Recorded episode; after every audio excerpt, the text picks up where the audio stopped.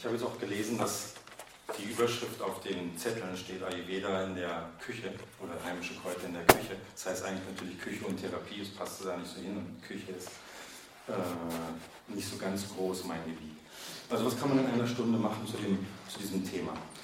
Ich möchte die Stunde nutzen, um eigentlich so ein bisschen Einblick in das System zu bringen, das Ayurveda, wie wir das ayurvedische System nutzen können, um heimische Kräuter zu verstehen. Und vorher auch so ein bisschen schon ähm, Gedanken dazu äh, ähm, äußern, wie, warum es vielleicht auch nötig oder wichtig und auch interessant ist, ähm, die, diese beiden Systeme, wenn ich es mal Systeme nennen darf, die heimische Pflanzenwelt mit dem Ayurveda zusammenzubringen. Und was können wir dann daraus machen? Das kann nur ein, ein Anfang sein, es kann nur eine Motivation sein, dann damit loszulegen. Ganz kurz zu mir meiner Person, meiner Person zu unserem Hof, ähm, unserem Zentrum, das wir haben.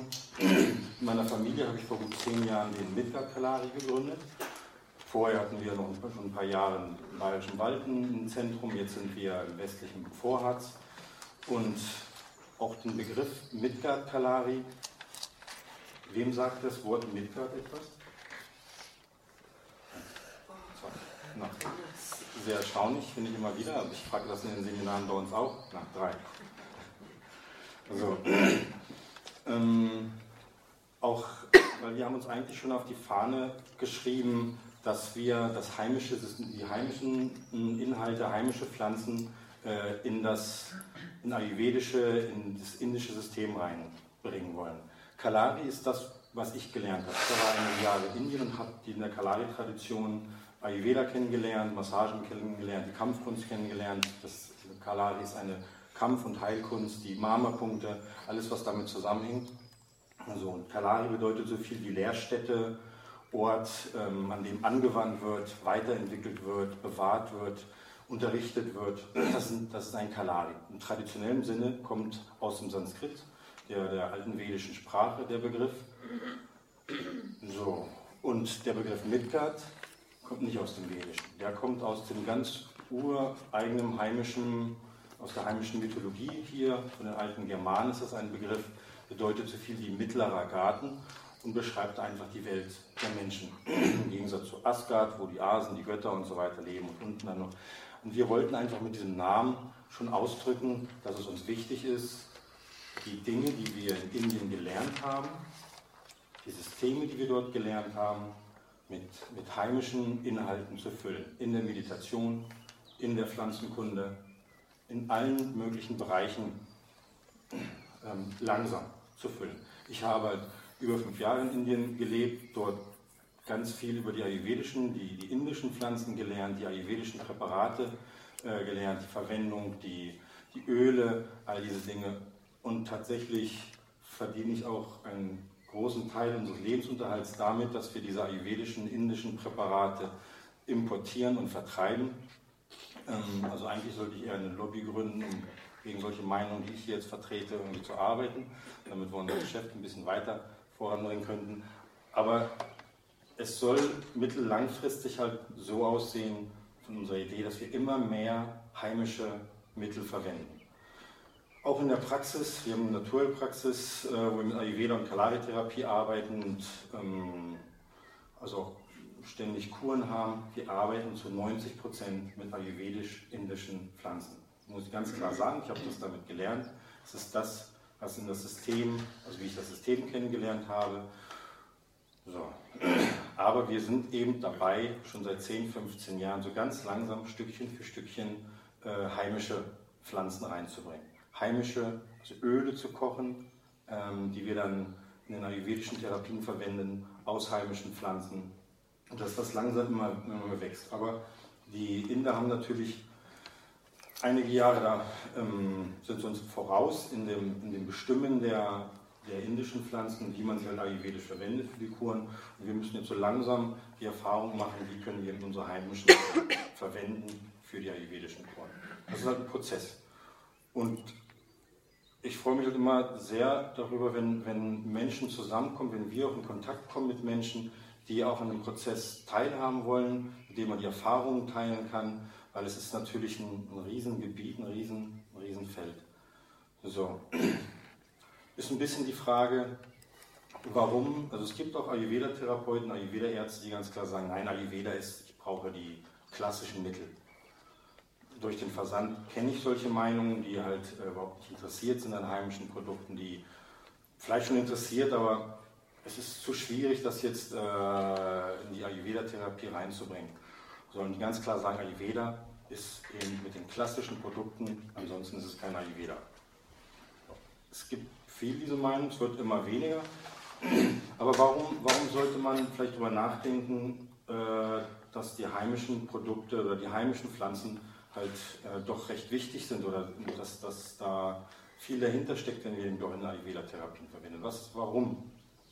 Ich meine, da ihr alle hier seid, denke ich, äh, laufe ich gerade offene Türen ein. Ähm, ich will, ja. Ich denke mir, dass die indischen Präparate vielleicht für die Leute aus dem Gebiet besser sind und die von hier eher für uns. Genau, das ist natürlich also ein Grundgedanke, dass eben die Pflanzen, die um uns herum wachsen, äh, auch dafür sind, um uns gesund zu erhalten. Den Punkt möchte ich ganz kurz ein bisschen ausweiten, weil das ist ein ganz spannender Punkt und ein ganz ähm, das denke ich ist auch völlig richtig, nur ein bisschen, also die, die Pflanzen, die um uns herum wachsen, sind besonders dazu da, um uns gesund zu erhalten. Der Punkt ist aber so ein bisschen, wenn wir sehr in ein Ungleichgewicht bekommen sind, wenn wir ganz viel Schleime in uns angesammelt haben, ist es schon vielleicht auch nützlich, eine, eine Pflanze zu bekommen, die ganz viel Hitze hat.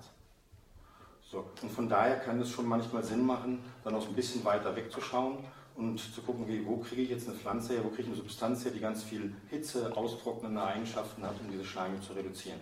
Also ähm, der Ayurveda sagt ganz klar auch, auch, auch selber, dass ähm, wir die Pflanzen nutzen sollen, die um uns herum sind. Nur ich denke, man sollte da auch schon manchmal Ausnahmen machen. Und selbst die alten Druiden haben schon über lange Handelsstraßen ähm, Kräuter und Gewürze von weit weg rankommen lassen und benutzt.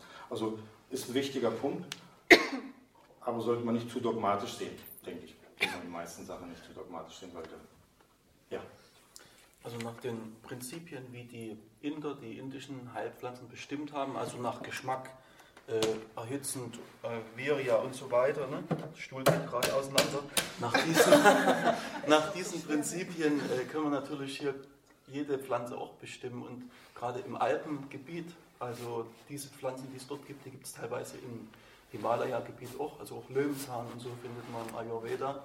Also die Überschneidung im alpinen Raum ist auf jeden Fall da und gerade die Gebirgskräuter werden ja gepriesen. Im Himalaya und im Vindhya-Gebirge wachsen die besten Heilkräuter, heißt in der Charaka Samhita. Also die Überschneidung gibt es ja. Und dann ist eben noch das mit den weiten Wegen.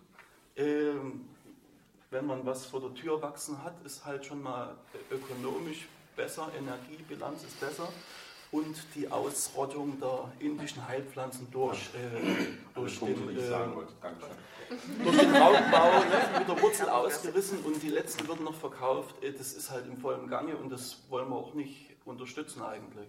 Also genau die Punkte waren es auch die, die ich mir so gesehen notiert habe dafür. Also fangen wir bei den weiten Wegen an, das geht halt gar nicht, im Grunde genommen langfristig gesehen der Ayurveda ist so eine interessante Wissenschaft, dass, dass es ja wünschenswert ist, dass überall auf der Welt das Wissen dieses, dieses Systems weiter verbreitet. Ähm, aber wir können natürlich nicht in diesem Zuge dann auch überall, von überall auf der Welt äh, na, indische Pflanzen importieren. Dann, dann ist ja irgendwann Indien völlig leer und kahl, ähm, gefuttert, getrunken und so weiter. Ähm, zumal wissen wir auch schon seit Jahren, dass viel mehr Amla-Produkte exportiert werden aus Indien, verkauft werden aus Indien, als Amla in, in Indien wächst.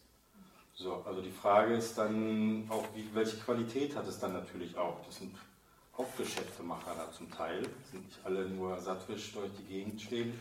Ähm, also von wenn so eine große Nachfrage da ist, dann überlegen die sich natürlich auch, okay, wie können wir die Nachfrage, wie können wir dem nachgehen, nachkommen.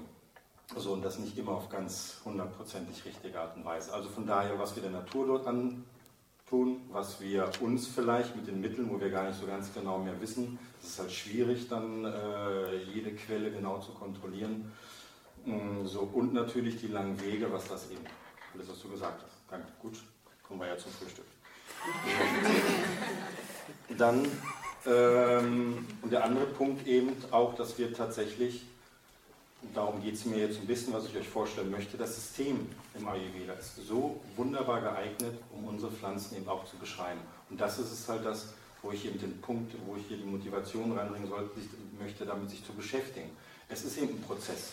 Wir können jetzt nicht ganz schnell mit diesem System an eine Pflanze rangehen und die gleich hundertprozentig so bestimmen, weil es ist manchmal schon ein bisschen schwieriger, was denn das für Eigenschaften, um dahinter zu kommen, das Wesen der Pflanze zu verstehen, die Natur der Pflanze richtig zu verstehen. So, aber wir sollten anfangen, uns da auszutauschen, die Erfahrungen zu machen. Ähm, genau. Warum ist es überhaupt nötig? Wir haben doch hier eigentlich auch sowieso schon ein ganz wunderbares Wissen über unsere heimischen Pflanzen. Wir, haben, wir haben doch, es gibt doch eine europäische Naturheilkunde hier im Grunde genommen.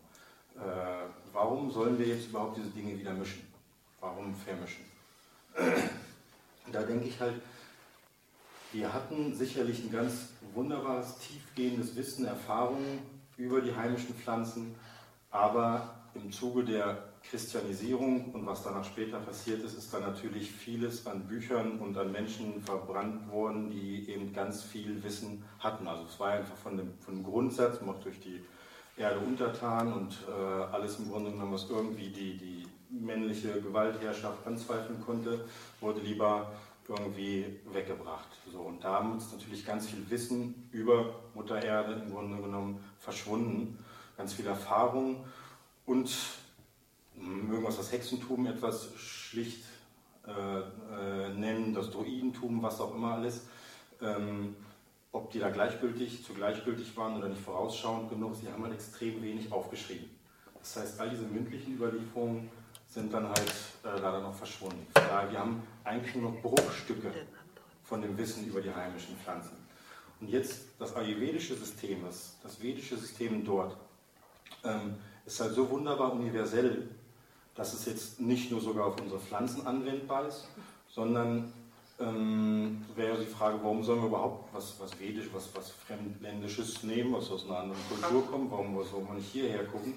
Ähm, es ist aber auch, es beschreibt eben so universell die ganzen Grundprinzipien, Energien, dass, dass ich denke, dass es, dass es einzigartig äh, so in der Welt ist als System, dass wir von Charaktereigenschaften, von der Beschreibung von Charaktereigenschaften, Hobbys, ähm, also Tätigkeiten, Lebensweisen, Pflanzen, Organfunktion, alles wird in den gleichen Begriffen beschrieben.